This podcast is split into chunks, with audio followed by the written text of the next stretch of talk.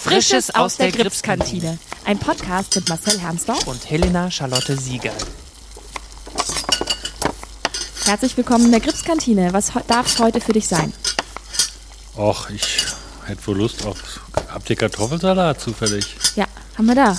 Haben wir da. Ja, das ist aber. Oh, der sieht aber lecker aus. Wer hat den gemacht? Ähm, den habe ich gemacht. Mal gleich probieren, Sekunde. Weiß nicht, wie das jetzt akustisch ist. Oh, oh, oh. Mm.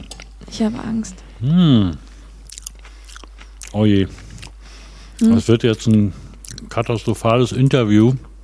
Weil mir wurde ja beigebracht, mit vollem Mund spricht man nicht. Bei uns darf man das. Ja, wir essen immer mit vollem wir, wir reden die ganze Zeit, wir essen immer mit vollem Mund. Wir reden immer mit vollem Mund in die, Kam in, in die Kamera. Ich kann ja. halt auch gar nicht mehr sprechen jetzt. Ins Mikrofon. Und es soll Ins einfach Mikrofon. authentisch sein, ne? Genau. Also wir sind in der Kantine. Erstmal, hallo Marcel. Hallo Helena. Wir haben einen neuen Gast in unserer Kantine. Und zwar ist das Gabriel Frerichs. Äh, ja, guten Tag. Hi. Hallo. Du arbeitest im KBB. Ja. Wow, aber du hast mir schon zuvor eine Mail geschrieben. Du hast einen groben Zeitstrahl angegeben, welche Abteilung du alles durchlebt hast. Ich füge mal ganz grob zusammen. Du hattest geschrieben vom Regieassistenten zum Regisseur, über die Dramaturgie bis zum Requisiteur, Hausmeister, Aushilfsschauspieler und nun schließlich im KBB. Da können wir auf jeden Punkt einzeln nochmal eingehen. Aber fangen wir vielleicht ganz vorne an. Ähm, wo kommst du ursprünglich her? Bist du gebürtiger Berliner? Bist du hier geboren und aufgewachsen? Oder? Nee, ich komme aus dem Münsterland, also aus Gronau in Westfalen. Das ist an der deutsch-niederländischen Grenze ungefähr 50 Kilometer westlich von Münster. Und ich bin 1989 nach damals noch West-Berlin gezogen, also im Oktober 89 ähm, und zwar auch unter anderem deswegen, weil West-Berlin so eine besondere Stellung hatte in Deutschland. Man durfte unheimlich viel Scheiße bauen und konnte trotzdem irgendwie haben gesagt, ja, du bist schon hier richtig und so. Und äh, einen Monat später war dann die Mauer auf, da hat sich dann doch einiges geändert. Mhm. Ja. Mhm. Und dann äh, und, und wann hast du, kannst du dich an den Moment erinnern, an dem du das Gripstheater zum allerersten Mal betreten hast?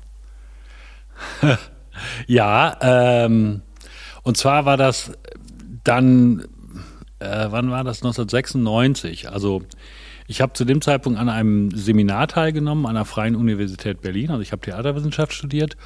Und da hatten wir ein Seminar, das hieß Kindertheater, Mindertheater. Und in dem Zusammenhang ist damals der damalige Dramaturg des Gripstheaters Stefan Fischerfels ist in die Uni gekommen und hat ein bisschen Werbung fürs Gripstheater gemacht und hat uns dann eingeladen zu einer öffentlichen Probe, einer Voraufführung von Bella Boss und Bully. und dann bin ich hier hingekommen und habe auf der Seitentribüne gesessen und habe Axel Prahl bei der berühmt-berüchtigten Lolli-Nummer zugeguckt, die also heute noch irgendwie äh, in allen Zeitungen steht, dass die so toll wäre. Und ich war total beeindruckt und überrascht davon, was das für eine ja, direkte und, und äh, komödiantische und zupackende Art hier hatte. So. Mhm. Und vorher, also ich versuche die Geschichte nicht allzu lang werden zu lassen. Ähm, eigentlich bin ich durchs Skripstheater traumatisiert. Also ich komme aus dem Münsterland. Ich habe eine Schwester, die ist fünf Jahre jünger und wir hatten halt in meiner Heimat gab es praktisch kaum kein Theater, wenn man so will. Musik hat für mich immer eine große Rolle gespielt. Und meine Schwester hat irgendwann in den 80er Jahren, das wird so 88, 89 gewesen sein, sich eine Platte gekauft von einer Kunstform, die ich problematisch fand, und zwar ein Musical, und das Musical hieß Linie 1. und sie hat, also war richtig so eine Analogschallplatte, und sie hat dann immer jeden Tag ein Lied 10 bis 15, 20 Mal gehört das berühmte Marias Lied. Du bist schön, oh. auch wenn du weinst. Hey du. Und das war halt immer im Nebenzimmer. und wie das immer so ist zwischen Jungs und Mädchen und zwischen älteren Brüdern und jüngeren Schwestern, da gibt es ja ohnehin immer ein gewisses mhm. Konfliktpotenzial. Und dann hat die immer dröhnend laut dieses für mich grauenhafte Lied rauf und runter gehört. Heute noch? Heute noch grauenhaft? Oder? Das ist, äh, ich Man gewöhnt sich an alles. Und dann habe ich immer gebrüllt, mach diese Scheiße aus und ich brech dieses Scheiß, diese Scheißplatte in kurz und klein und so. Und ähm, irgendwann viel, viel, viel, viel, viel, viel später saß ich dann unten im Saal des Gripstheaters und habe gedacht, aha, so kann es gehen. Jetzt sitze ich hier und höre dieses Lied und das ist mein Arbeitgeber und ich muss dazu eine loyale Haltung entwickeln. Dann fangen wir damit mal an. So, ne? ja, und wie, wie fingst du dann hier an als Regieassistent?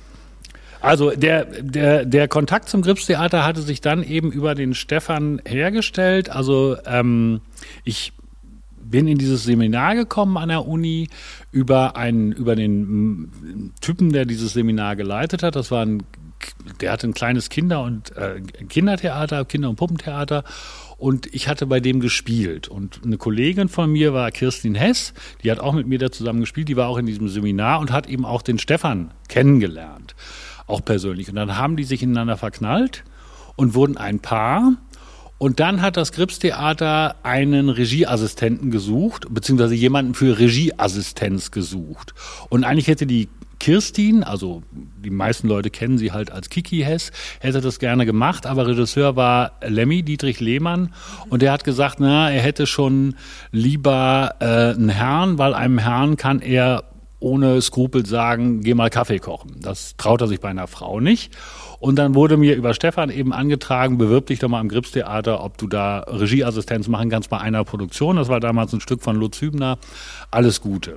Und da habe ich mich beworben, so ganz klassisch und so weiter, mit so einem äh, äh Lebenslauf etc. pp und kam dann hier hin und ähm, hatte dann ähm, Bewerbungsgespräch eben mit Stefan als meinem Protégé und dem Lemmy als Regisseur. Mhm und saß dann da so rum und dann hat der Lemmy wunderbar, wie er so ist, so gesagt, ja, ja, der Regieassistent, der ist ja immer Intendant und heimlicher Regisseur und Bühnenbildner und der kann ja eigentlich auch alle Rollen spielen, aber Kaffee kochen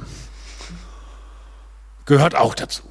Und dann habe ich gesagt, na, das ist ja ein kruder Typ und habe dann eben gesagt, dass ich, also ich habe halt, äh, als ich nach Berlin gekommen bin, relativ viel an Staatstheatern äh, so Hospitanzen gemacht und ich kannte halt sehr strenge hierarchische Strukturen an Theatern ja. und habe gesagt, also ich äh, kenne eben diese Strukturen und ich halte die auch teilweise für sinnvoll und ich habe da kein Problem mit Kaffee zu kochen. Außerdem trinke ich leidenschaftlich gerne Kaffee und der wird dann schon ganz passabel sein. Ja. Und weil ich das halt so signalisiert habe, hatte ich dann danach den Job. es hat dann aber, ähm, ich kenne das ja mittlerweile als KBB selber auch, man sagt dann, ja, ja, du hast den Job und so und wir werden dann und dann anfangen zu proben und dann und dann ist Premiere. Und dann habe ich erstmal monatelang nichts gehört, weil die mhm. haben immer wieder diesen Produktionszeitraum verschoben und damals gab es noch kein Corona.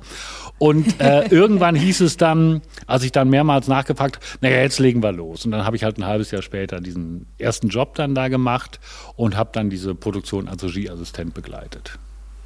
Wahnsinn. Und die, die Zwischenschritte äh, Dramaturgie, Requisiteur, dann hast du immer mal wieder ausgeholfen als, als Regieassistent oder warst du dann wirklich in den Abteilungen angestellt oder?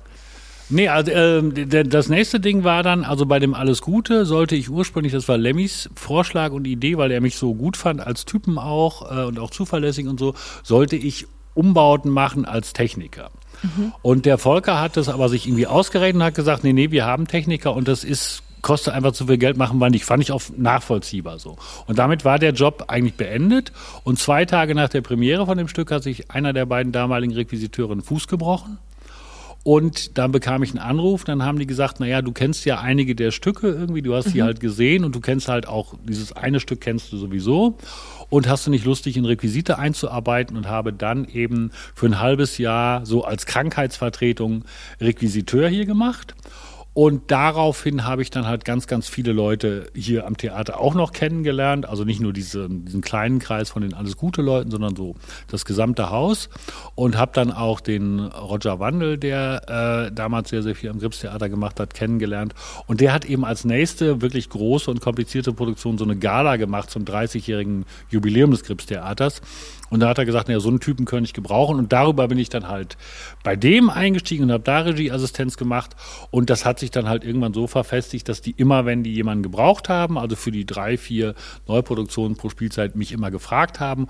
Und ganz viel später wurde dann auch mal ein Festvertrag daraus der dann aber halt für zwei Jahre lief, dann wurde es doch wieder in, in, Produktionsweise und so weiter und so fort umgewandelt und so war meine hauptsächliche ähm, Art der Anstellung war immer so zwischen acht und neun Monate immer für Stückverträge für Produktion und dann drei Monate arbeitslos, was aber okay war, weil ich habe halt immer Arbeitslosengeld mhm. bekommen. Das heißt, ich konnte so mein Leben ganz gut finanzieren. Und als der Stefan Fischerfels dann kam, ist ja auch schon wieder ewig her, als der dann Leiter wurde, der hat dann das wieder eingeführt, dass er gesagt hat, nee, es ist besser, eine Kontinuität zu haben und da habe ich dann wieder einen Festvertrag bekommen. Und dieses Dramaturg oder auch mal äh, Aushilfsschauspieler, Autor, was steckt denn dahinter? Aushilfsschauspieler, ja. Ähm, also ich habe keine, ich bin kein ausgebildeter Schauspieler, ich habe aber keine Angst vor der Bühne. Ich mache das eigentlich auch ganz gern und insbesondere dann, wenn äh, ich nichts zu verlieren habe.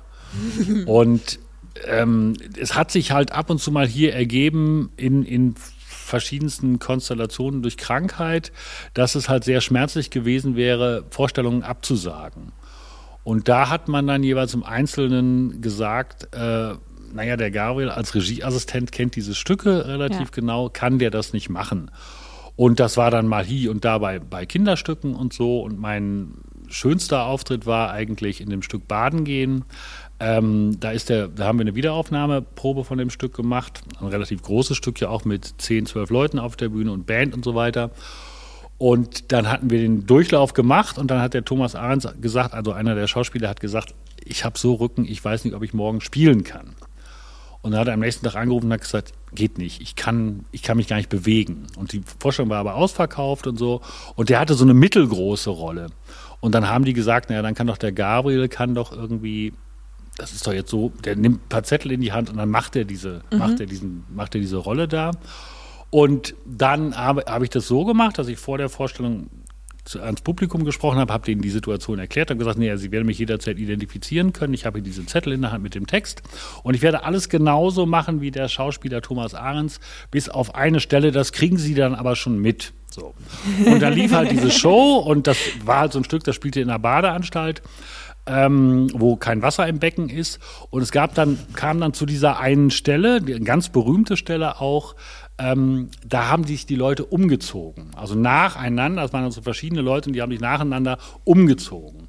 Und relativ gegen Ende dieser Nummer hat halt der Thomas Ahrens das auf seine besondere Art und Weise gemacht. Da habe ich gesagt, meine Damen und Herren, ich habe Ihnen ja gesagt, eine Sache mache ich nicht so wie der Originalschauspieler und das erkläre ich Ihnen aber, was der macht. Also eigentlich hat er diese Unterhose an, da habe ich so einen schwarzen String-Tanga hochgehalten und die würde er der jetzt eigentlich ausziehen, sodass er dann komplett nackt ist. Und dann wedelt er noch so ein bisschen hier so rum und dann zieht er das hier an und dann habe ich einen Tiger-Tanga hochgehalten. Und die Leute sind total ausgeflippt vor Lachen. Das war wirklich richtig, richtig Spaß. Ja, sowas lieben ja ZuschauerInnen, wenn es irgendwie. Ja. Hattest du auch schon mal so einen, so einen Moment, wo du einspringen musstest oder gefragt wurdest, ob du einspringst? Ähm, ich hatte das damals zu Jugendclub-Zeiten ähm, äh, in diesen Musical-Produktionen, aber dann hatte ich immer so drei Tage Zeit. Also es war nicht mhm. über Nacht, sondern es war, okay, in drei Tagen musst du das komplette Musical irgendwie spielen. Und äh, deswegen bin ich auch ein bisschen darin geübt, ähm, auf Knopfdruck mir Sachen irgendwie anzueignen, aber zu übernachten nicht, du? Ich hatte, ähm, ich habe auch lange hospitiert und da gab es eine Produktion und dann wurde eine Schauspielerin war schwanger und durfte nicht mehr spielen und ich war aber gerade in Wien beim Vorsprechen und habe einen Anruf bekommen von wegen, ja, die Schauspielerin kann nicht mehr spielen, du hast hospitiert, du kannst es, wir wissen, du kannst es, wann bist du denn wieder hier? Und ich war so, ja, ich habe gerade meine zweite Runde, keine Ahnung, also entweder komme ich weiter und kriege einen Platz oder halt nicht. Und dann hatte, das habe ich schon gehört, an der anderen Seite so, oh, hoffentlich kriegt sie keinen Platz. So. Ich habe dann auch den Platz nicht bekommen, bin dann äh, über Nacht im Fernbus wieder nach Saarbrücken gefahren. Hab, meine Mutter hat irgendwie an der Theaterpforte die DVD nochmal abgeholt, weil ich das Stück natürlich dann jetzt irgendwie einen Monat dann nicht gesehen hatte. Ähm, dann habe ich mir irgendwie den Text vom, auf dem Laptop irgendwie die ganze Busfahrt gelernt und am Morgen hatten wir vier Stunden Umbesetzungsprobe für ein komplettes Stück, für der standhafte Zinnsoldat. Und am Abend habe ich gespielt und dann haben wir noch zwei Vorstellungen gehabt, ich, bin ich eingesprungen. Und das Verrückte war, es war Hochsommer. Das Theater, in dem wir gespielt haben, ähm, steht unter Denkmal, Denkmalschutz. Das heißt, es war keine Klimaanlage drin. Und es waren auf der Bühne ähm, am Anfang des Stücks, als die Scheinwerfer noch nicht waren, an waren 38 Grad. Und es wurde immer mehr. Und ich hatte als Kostüm, ich war ein Roboter, ich habe R2D2 gespielt und saß in einer so einer Tonne mit so einem riesigen Helm und hat, wir hatten überall Wasser hingestellt und so Eimer mit Eiswasser, um uns mal schnell die Handgelenke abzukühlen. Es war ein Höllenritt. Mhm. Aber es hat auch sehr viel Spaß gemacht. Und ich hatte lange das Ziel, so, also das ist immer noch auf, auf der Liste, irgendwann mal so die Schauspielerin in Deutschland zu sein, die man anruft, so, in zehn Minuten geht's los. komm vorbei, wieso? Und setz dich in den Privatjet und komm rüber. Und das, weil das ist, mir macht das wahnsinnig viel Spaß, vor allem, weil man, man hat nichts zu verlieren. Man ist im Endeffekt der Liebling, wenn man, wenn man nicht irgendeinen Scheiß macht, ist man irgendwie der Liebling des Abends. Man kann eigentlich machen, was man will. Und die Aufmerksamkeit von allen anderen Leuten auf der Bühne ist doppelt so hoch, weil man eben nicht weiß, ob alles so stimmt. Und es ist einfach immer ein, ein, ein wahnsinniger Spaß. Ich persönlich konnte diese Abende nie genießen. Ähm, die Abende, an denen ich in diesem Probenprozess nicht von Anfang bis Ende beteiligt war nur dann bin ich wirklich in dieser Welt. Wenn ich wirklich das innerhalb von zwei Tagen ähm, ad hoc irgendwie lernen musste, dann waren diese, diese Theaterabende für mich immer wie in so einem Traum. Dann bin ich von A nach B gelaufen und wusste überhaupt nicht, wer bin ich, wo bin ich und äh, äh, hatte so ein bisschen Angstschweiß und, und war auch immer ein bisschen froh, wenn der Abend dann rum war. Ähm, naja. Deswegen, am schönsten ist es für mich trotzdem äh, eine Produktion von A bis Z irgendwie durchzu, durchzuerleben. Gabriel, du hast auch Regie dann geführt hier am Grips Theater. Ähm, auf Weltreise mit dem Millibillies. Davor auch schon ähm, ein anderes Stück oder war das dein Debüt als, als Regisseur hier am Theater? Nee, ich habe davor ein Stück gemacht, das hieß B-Jugend. Das war, wenn ich mich richtig entsinne, 2007. Also B-Jugend, weil das war ein Stück, da ging es um ein Jugendstück, äh, da ging es um junge, aufstrebende Fußballer. Und da war ursprünglich war der Plan, dass wir auf eine Initiative von Schauspielern aus dem Ensemble, wir wollten eigentlich versuchen, ein Ensemblestück zu machen zur Fußball-WM 2006. Und dann hat sich das aber irgendwie nicht ergeben, dass da, ähm, also dass diese Initiative fortgesetzt wurde. Der damalige Dramaturg hat dann aber eben gesagt, naja, die Idee, ein Fußballstück zu machen, die ist ja zeitlos, das würde ja auch nach der WM noch funktio funktionieren und hat dann einen Autor gefunden, der so ein bisschen spezialisiert ist auf Fußballstücke und der hat dann exklusiv ein Stück fürs Gripstheater geschrieben und ich habe das dann gelesen und habe gesagt, ja, das wird damit funktionieren und dann habe ich da Regie geführt. Und du hast auch Theatertexte übersetzt, kann das sein? Ich habe da was im Internet gefunden. Wie wir die? Ja, War das das erste und, und, und letzte Stück oder ähm, bist du auch leidenschaftlicher Stückeübersetzer? Nee, ich habe, ähm, äh, also ich wie, wie erzähle ich das jetzt? Also ich komme eigentlich ja ursprünglich aus der, von der deutsch-holländischen Grenze und ich kann von Haus aus ganz gut Niederländisch.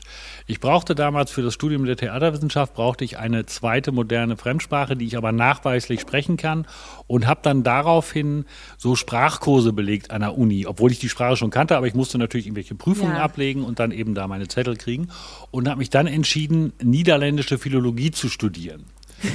Jetzt ist es so, dass in den 70er Jahren, als das Grips auch sehr innovativ war im Bereich der, des Kinder- und Jugendtheaters, war das niederländische Kinder- und Jugendtheater das auch. Die haben ganz andere Formen entwickelt, aber die waren eben auch sehr on the top und so und haben das, waren da sehr avantgarde. Und ich habe damals versucht, das ähm, Theater also in, in der Uni den Wert des niederländischen Kinder- und Jugendtheaters irgendwie da deutlich zu machen und eben zu sagen, ey Leute, ihr macht immer so hohe Literatur auch hier in äh, niederländische Philologie mit Harry Mulisch hier und Cees Notebaum da, aber ihr habt auch ein ganz tolles Kinder- und Kinder- und Jugendtheater und habe dann daraufhin eben Stücke besorgt. Das ist halt relativ schwierig im Theater, weil die mhm. werden halt oft nicht wirklich verlegt, sondern man muss sie sich besorgen und so. Ich bin auch nach Amsterdam gefahren und habe mir aus dem Archiv Texte besorgt und habe die dann immer vorgelegt und habe dann eben auch so ein bisschen Übersetzen auch geübt, weil ich dachte, das wäre ja auch interessant, kriegt man das irgendwie auch in Berlin oder in Deutschland auf die Bühne, diese noch unbekannte Texte.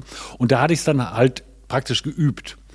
Und dadurch hat, hatte das irgendwie auch, war das für mich interessant. Jetzt dieses Stück, was du da zitiert hast, was ich da übersetzt habe, das war so ein bisschen Zufall, ähm, dass eine Regisseurin, die an diesem Theater hier tätig war, die veranstaltet ein Festival in Stuttgart und die hatten eine Aufführung, der Uraufführung von diesem Stück mhm.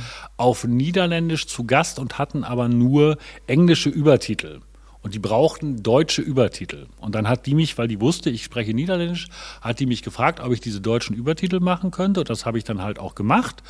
Und ähm, dann hat sich ein Verlag dafür interessiert, dieses Stück auch in Deutschland zu verlegen. Und dann haben die gesagt, naja, der hat die Übertitel schon gemacht, da ist 80 Prozent Also ja schon da. schon, ja. Da kannst du praktisch darauf zurückgreifen und so. Und dann habe ich das, wenn man so will, zu Ende übersetzt. Oder ich habe auch mal für einen Bekannten, der im Verlag Felix Bloch Erben äh, was zu sagen hat, habe ich so Expertisen erstellt. Also es gibt in Holland ein erfolgreiches Kinder- und Jugendstück oder Jugendstück. Und die können das nicht genau identifizieren, ob die Thematik dieses Stückes sich ohne Probleme auf Deutschland übertragen lässt. Und dann hat, sollte ich dieses Stück eben mir also durchlesen und ich sollte mir ein Video angucken und sollte dann daraufhin beurteilen, ist das sehr spezifisch niederländisch und ist das zu viel Übertragungsarbeit oder sage ich, nee, nee, wenn man da einfach eine, eine schöne Übersetzung von macht von dem Stück, wird es hier schon auch funktionieren. Also sowas in der Art habe ich gemacht. Ne? Also wirklich alle Bereiche des Theaters schon mal abgedeckt. Von Stück übersetzt bis jetzt kommen wir zum KBB. Ist das, siehst du das KBB oder also künstlerisches Betriebsbüro für alle Menschen, die ähm, nicht wissen, was KBB heißt, als deine Endstation am Gripstheater? oder denkst du, du bleibst noch, du bleibst einfach für immer da im KBB? Oder, oder hast du doch noch mal Lust, äh, doch noch mal Hausmeister? Oder vielleicht doch noch mal in der Dramaturgie ein bisschen zu arbeiten oder eben als Schauspieler. Bühnenbildner haben wir auch noch nicht. Naja, also wenn, es gibt mehrere Möglichkeiten. Eine Möglichkeit ist, ich mache was ganz anderes und werde Ziegenhirte auf Korsika.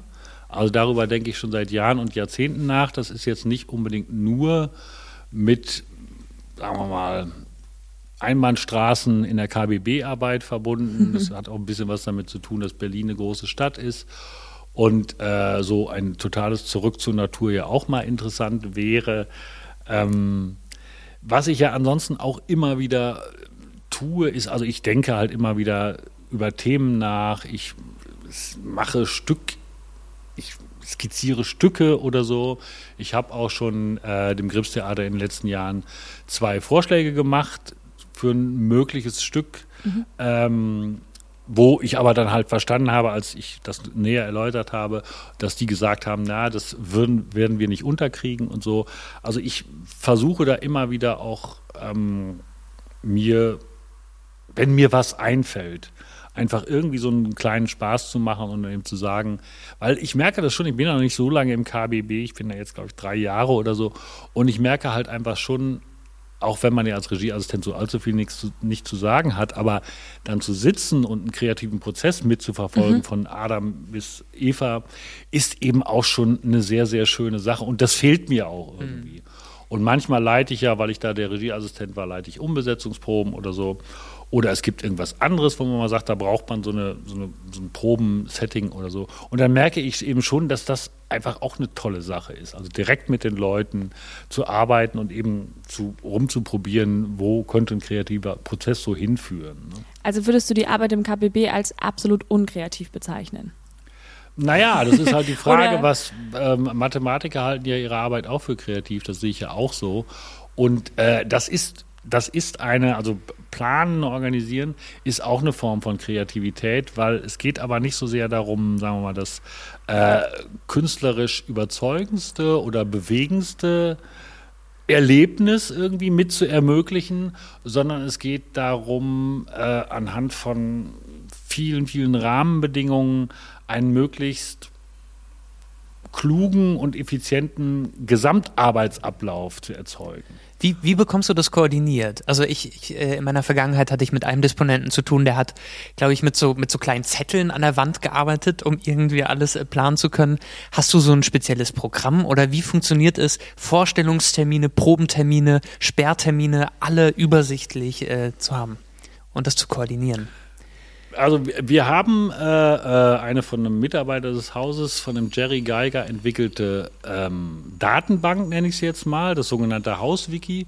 Und da gibt es auch ein Planungstool, äh, das ist so ein, so ein Kalender, da kann man halt ein ganzes Jahr sehen und da kann man dann halt so äh, Kästchen hin und her schieben und sagen, da und da würde das und das stattfinden und so. Das ist so, sagen wir mal, die, so die Basis von all dem. Also mhm. da diskutiere ich dann auch mit der Theaterleitung über verschiedenste Ideen. Da kann man eben auch Sperrtermine eintragen, da kann man eben so längere Zeitblöcke eintragen, wo man sagt, da könnte ein Probenbeginn sein und dann geht es zwei Monate und ist da eine Premiere und also so. so ganz grobe Richtlinien sozusagen. Genau. Und dann gibt es eben noch eine, eine andere Software, das nennt sich VPN. Also VPN ist, glaube ich, ein ganz allgemeiner Ausdruck für ein bestimmtes Software-Gedöns.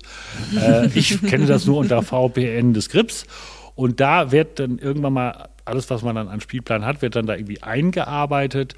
Und darüber funktionieren dann so Sachen, Veröffentlichungen im, äh, auf der Webseite oder das ist dann die Grundlage für den gedruckten Spielplan mhm. und so.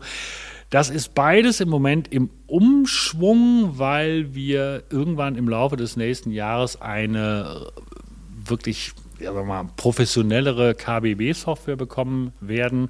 Und da wäre dann zum Beispiel etwas drin, was ich im Moment nicht habe. Also ich trage einen Sperrtermin ein und wenn ich da eine Vorstellung ansetze von einem Kollegen, Kollegin und die kann da gar nicht, dann macht dieses Ding dröt, dröt, mhm. dröt. Also das wird so der nächste Schritt sein an Hilfsmitteln.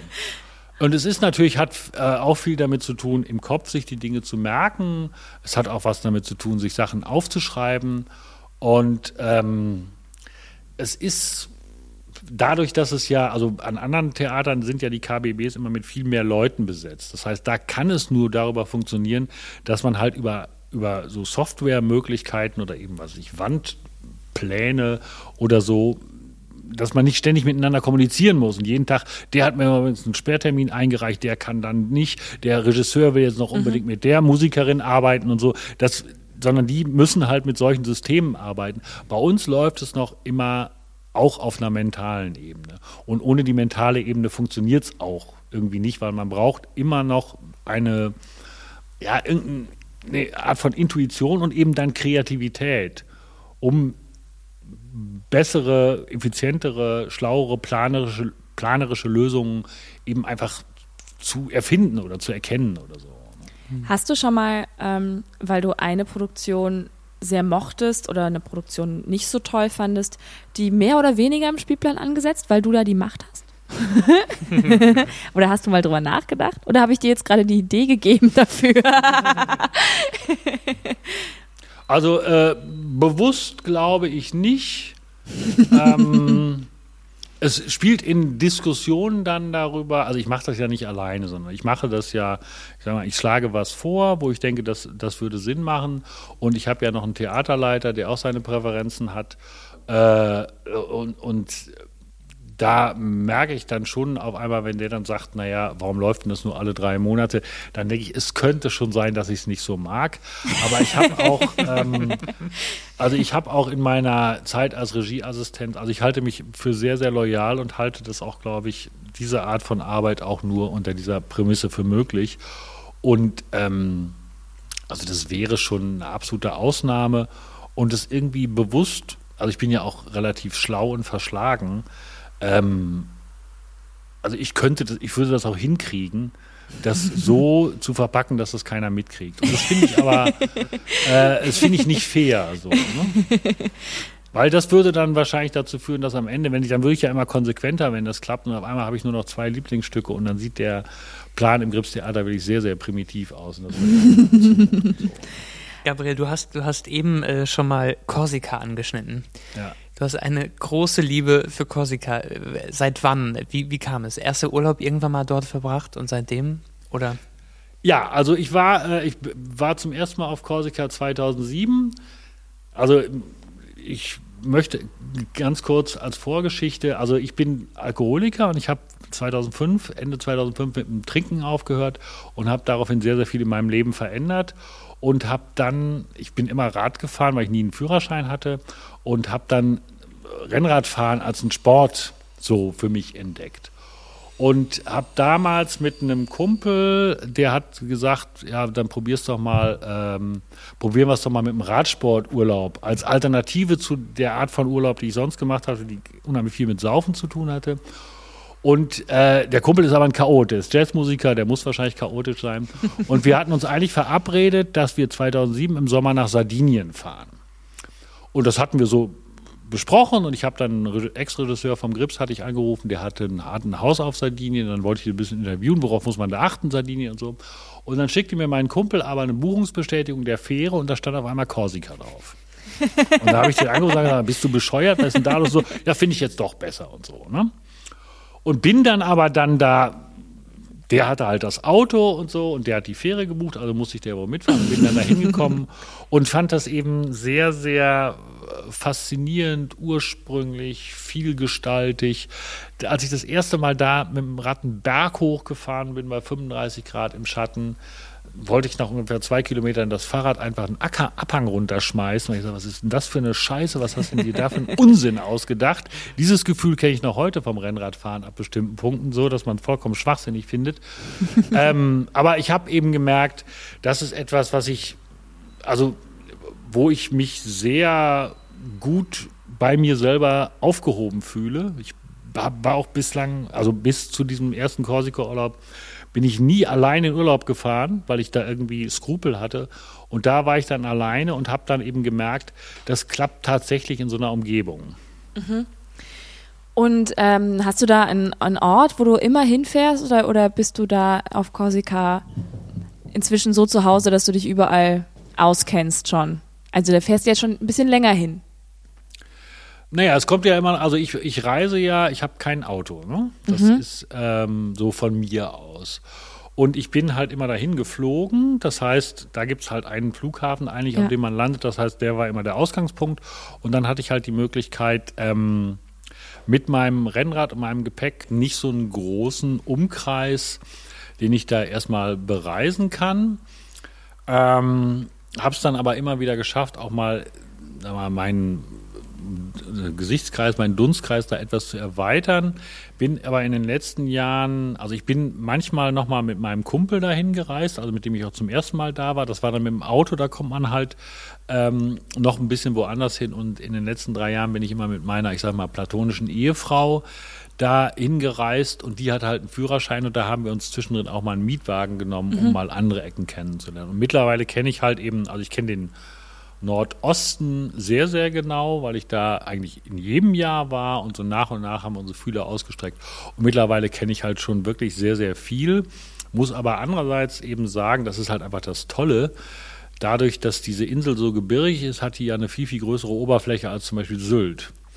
Und das merkt man eben auch. Also ähm, man fährt da irgendwie ums Eck, und dann sagt man, naja, ich glaube, diese Straße bin ich schon mal lang gefahren, aber das habe ich noch nie so gesehen. Ne? Mhm. Und das ist wirklich toll. Also das ist ein Grund, warum wir auch mal nach Korsika fahren sollten. Dass es so viel, so vielseitig ist? Oder kannst du mal kurz Werbung für Korsika machen? Aus deiner Perspektive des Korsika-Urlaubers. Korsika wird ja von den Griechen die Insel der Schönheit genannt. Jetzt ist natürlich die Frage, welche Art von Schönheit meint man? Ist es George Clooney, dann ist man auf Korsika nicht richtig. Aber ist es Helge Schneider, dann ist man dort genau richtig. Denn die Naturschönheit, die Anzahl von Ziegen und Schweinen im Straßenverkehr und natürlich das kristallklare Wasser sprechen für Korsika. Ich würde allerdings empfehlen, wenn man nicht gut mit dem Rennrad unterwegs ist, ab und zu mal zum E-Bike zu greifen, denn es gibt Steigungen. Ich erinnere mich an Sommerurlaub 2019. Äh, wir waren auf Mallorca, hatten eine wunderschöne Finca und auch einen Leihwagen. Und äh, wenn wir dann ins Gebirge gefahren sind, waren da auch wahnsinnig viele FahrradfahrerInnen. Und uns hat das ein bisschen gestresst. Also auch gerade um die Kurven, äh, es gab enge Straßen, dann gab es immer wieder diese FahrradfahrerInnen. Was, und, und wir haben oft FahrradfahrerInnen verflucht. Was geht in den Köpfen eines Fahrradfahrers? Ähm, jetzt aus seiner Perspektive, wenn, wenn da Autos einen überholen, hat man da Angst bei, bei diesem Gefälle, ähm, wenn man da die, die Straße runter saust und äh, ja, äh, wie steht man zu Autofahrern? Also ich muss ganz ehrlich sagen, ich war auch mal auf Malle im äh, April mit, mit meiner platonischen Ehefrau und da waren wir auch mit dem Mietwagen unterwegs und mich hat das auf dem, im Auto auch gestresst. Auf Malle sind es wirklich unglaublich viele Radfahrer. Mhm. Das ist auf Korsika nicht so. Also mhm. es gibt viel, viel weniger Radfahrer und es gibt von den drei bis vier Hauptverkehrsstraßen abgesehen auch viel, viel weniger Autoverkehr. Also das ist in der Tat, ähm, also ich kenne da eben auch Gegenden, da muss man ein bisschen für arbeiten, damit man da hinkommt.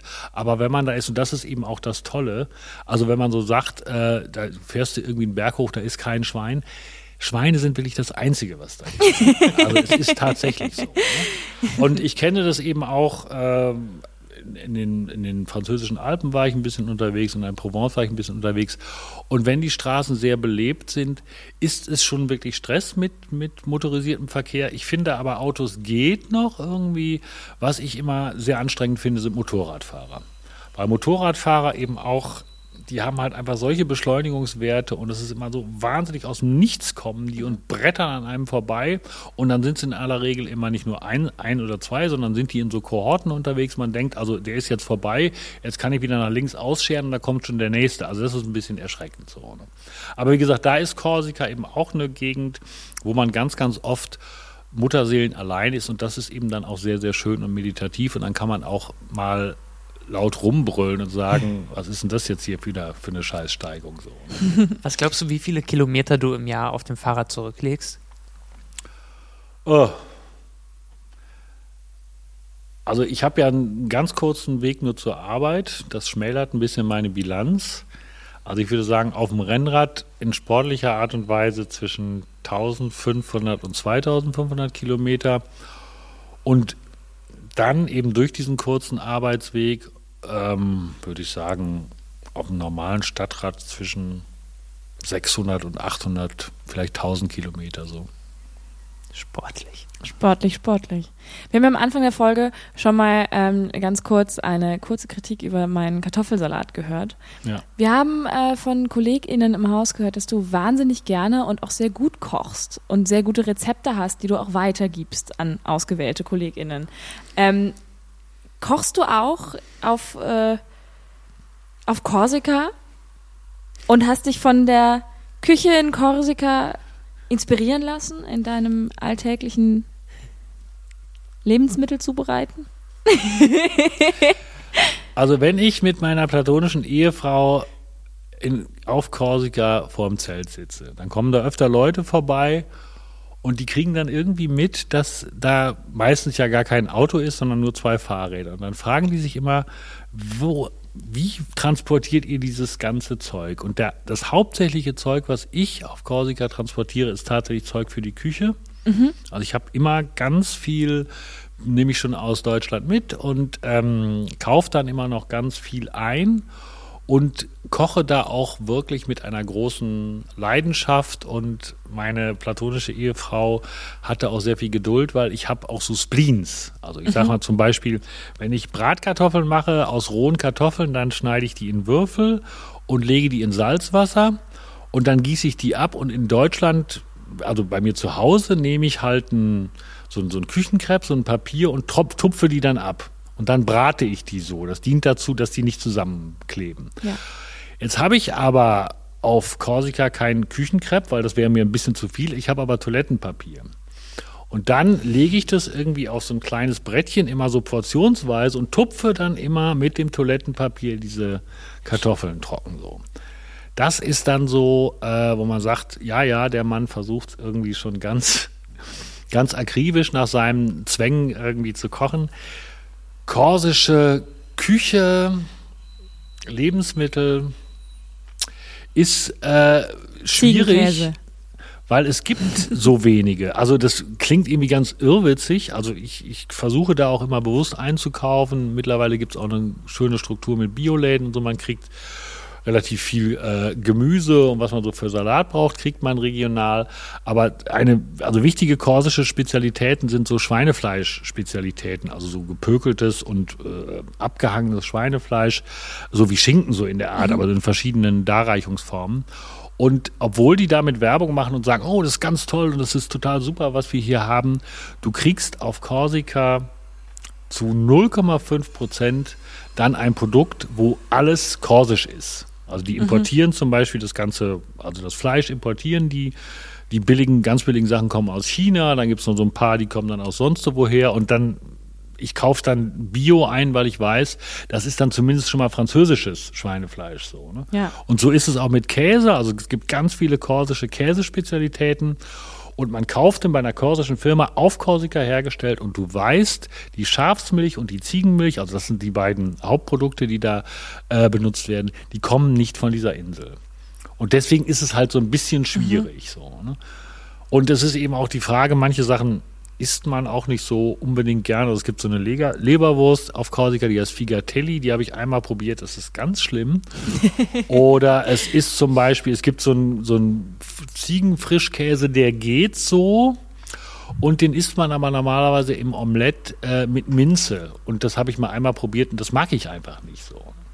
Also es ist, es ist, ich finde die korsische Küche interessant, aber schon sehr speziell. Und was Okay. ist das liebste Rezept, das du kochst und Zu auch am, am, besten kannst? Ja, zu Hause. Was du uns empfehlen würdest?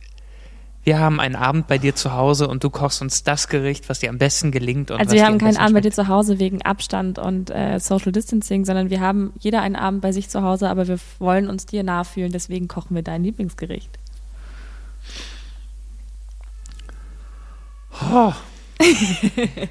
Fällt die Entscheidung so schwer, oder? Ja, es gibt so viele tolle Sachen, die man äh, kochen und essen kann. Naja, ich würde euch anbieten, äh, sagen wir mal eine Quiche zu backen und würde euch dann fragen, was ihr gerne drin da drin haben möchtet. Und dann könntet ihr das auswählen. So. Klingt fair. Klingt sehr gut. Für mich immer ist ganz klassisch mit Zwiebeln ohne Fleisch, mit Zwiebeln und viel Gemüse und äh, so ein bisschen Parmesan. Ein bisschen sagen. Ja, das fände ich gut. Aber ich bin, ich bin, oder, oder, weil ich Fisch esse ich, mit Fisch und, äh, also mit Lachs und Spinat. ist auch immer gut. Ja, da habe ich mal ein großes, äh, großes Aufsehen erregt, wenn es jetzt um Kochen geht. Ähm, ich war mal in so einer Doku für, der, für den WDR war das, glaube ich, weiß ich aber nicht genau, also für, die, für irgendwie drittes Programm. Da ging es um Online-Dating. Und da war ich eine der Protagonisten so, ne? Und äh, da habe ich aus, da habe ich so eine Art Fake, also es wurde so nachgestellt, wie ich jemanden eine Mail schreibe, einer Dame eine Mail schreibe, um praktisch im Online-Dating Werbung für, für mich zu machen. Und äh, das haben die halt abgefilmt und dann haben die es halt so zusammengeschnitten, dass du so drei Sätze dann, aha, so sieht das halt aus, wenn ein mittelalter Mann versucht, eine Frau irgendwie zu umgarnen. Und da spielte eine große Rolle mein Satz, naja, ich verstehe schon, äh, dass du auf edle Genüsse stehst, aber ich kann dir sagen, mein Meeresfrüchte-Risotto ist nicht zu verachten. Und ich habe dann halt ganz viele Kritik, also nicht im Sinne von äh, vernichtender Kritik, sondern von positiver und aufmunternder Kritik bekommen von allen Leuten, die das dann gesehen haben, so aus meinen Bekannten. Und alle, wirklich alle, haben sich auf dieses Meeresfrüchte-Risotto bezogen. Ne? Weil das kann ich auch relativ gut.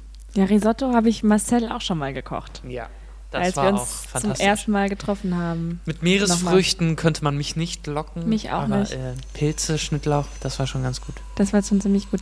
Ja, wir sind schon fast am Ende angekommen. Du hast uns, bis auf was wir in unserer Quiche haben wollen, noch keine Frage gestellt, Gabriel. Sind wir so uninteressant? Nee, ich wollte.